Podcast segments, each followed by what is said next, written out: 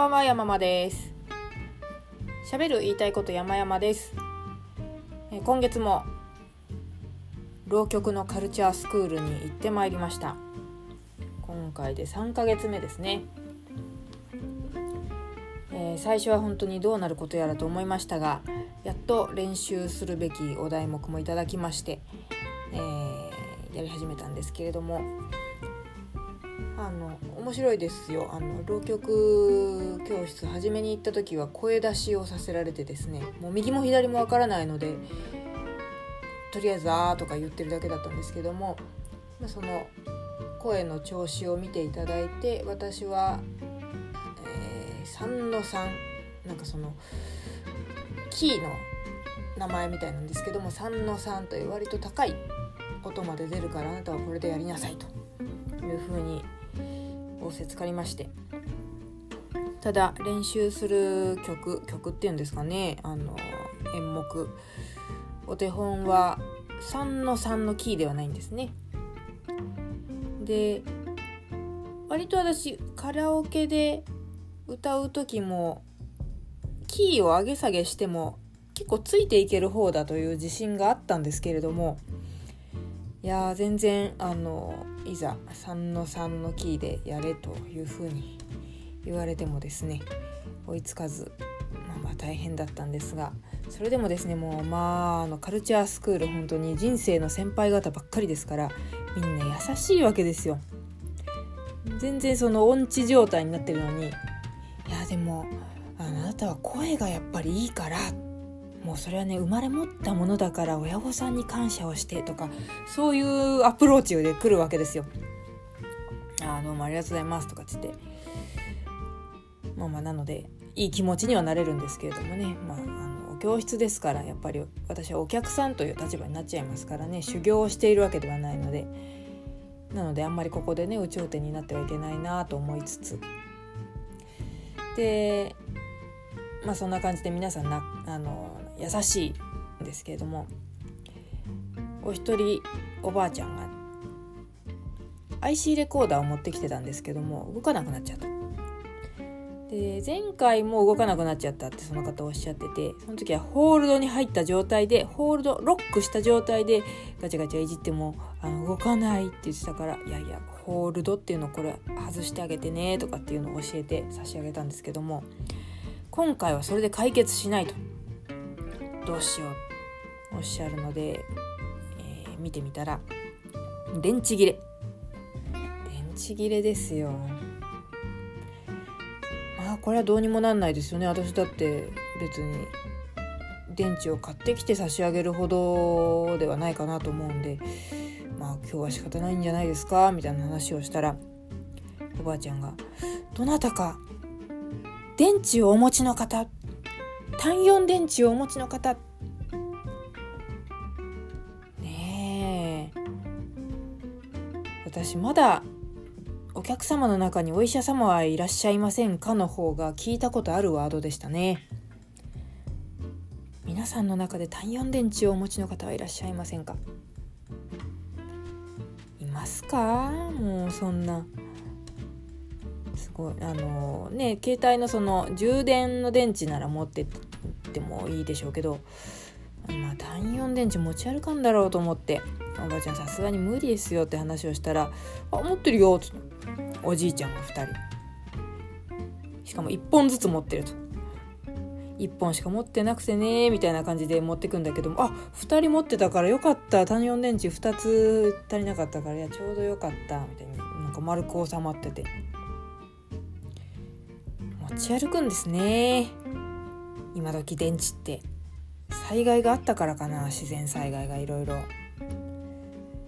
やねまあ電気がダメージ食らうと大変というのが最近よく分かりましたからね台風で。その危機意識でなのかな単4電池持ち歩いてると。他の方の電池を持ってるのかとかちょっと突っ込んで聞いてみればよかったですね。で、そのおばあちゃんが「いやありがとうございます」と。で今日のところはちょっとこれただいてあの今度新しいの持ってきますからと。でお名前なんておっしゃるんですか？とあの荒川さん荒川ですと、まあ、ちょっと仮名ですけどね。荒川です。字はどうやって書くんですか？あの新しいに川ですか？みたいなこと言ってて。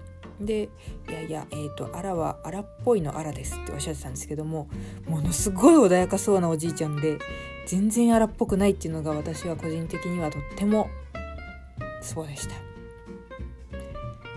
これはもうご本人をお見せしないと全く伝わらないことをここでお話ししてんですけどすごい私はほっこりしたんです。もう穏やかなおじいちゃんが荒っぽいのあらですって。見せていただきました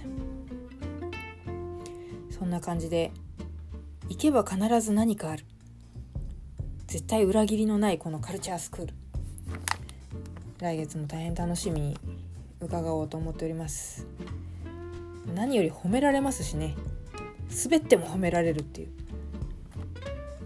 もしもお笑い芸人さんとかだったらばダメになりますね。何かとこう笑ってくれる面白がってくれるいいと褒めてくれる。いや人をダメにするソファーってありましたけどもうそういう感じですね。楽しいんですけれど。そうですね。えーこの話はもうこれ以上伸びようがないんですけれどもあの伸ばしようがないんですけれども。そうですね。実はこの浪曲教室上野にありましてちょっと今気になってるお店があるんですよ。上野のですね税務署？税務署だよ。なんですけれども、まあ、そういうお役所ですね。なんですけれどもそこにある食堂。これがツイッターでちょっと話題になってたこともあったんですけども誰でも入っていいんですよ。そうだそうそう。上野税務署。地下にある食堂なんですけどもね。あの誰でも使っていいのですがものすごくその自己主張が薄い。なかなか気づかない。もうそれで一つ気になるでしょ？でもう一つが実はあの中の人が頑張ってらしてですね Twitter と Instagram やってらっしゃるんですね。で私は基本的に Instagram で写真メインなんでインスタで見てるんですけどもあ Twitter じゃなくて Facebook か。やってるんですけどもえー、っと一応アカウント名が小文字で上のアンダーバー税務署。署は SYO ですね。でアンダーバー食堂。これまた書は SYO の書です。で食堂は伸ばさず「どう」で終わる。DO で。このアカウントをぜひインスタグラムやられてるようであれば見ていただきたい。なんかねたまに食品サンプルではなくてまあ食品サンプルっていうか全部あの日替わりのランチなんで作ったものをその見本として出してるその様子が収められているんですけれどもたまにですね写真なんですよ。写真を写真に撮ったお蕎麦とかを丸く切り取ってリアルなざるの上にその写真写真の切り抜きをボンって載せてて。あんまりこう見本の意味をなしてないというかなんかねその大きさもちぐはぐなんですよ。ざるはめちゃくちゃ大きいのに写真がちっちゃくて一見するとこうそばこんな少ないの？みたいに見えなくもない。注意書きがなかなかやばいと評判で。あのこのサンプルは、えー、見本用ですから使い回したりしてますから食べないでくださいとかそういうことが大真面目に書いてあるらしいんですよね。まあ、実際にこのインスタグラムの文章ですね。写真に添える文章にそれ書かれてたりもして。上野ってどんな場所なんだろう。と期待に胸がきめく。もうこれはレポートしないことには気が済まない。なかなかでも上野に行く機会が実はそんなになくてですね、まあ、この浪曲教室の前後でああお昼しかやってないから教室の前しか行けないか行ってみたいなと思ってるんですけども、まあ、どなたか気になる方は行ってみましょう。全部ね600円ぐらいで安いんですよね。是非インスタ見てみていただきたいですね。ちょっと最近は外食も開拓できていないんで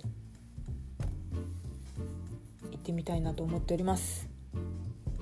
はいということで、えーまあ、来月の浪曲教室レポートも楽しみにというところでございます。今日はこんなところで失礼したいと思います。どうもありがとうございました。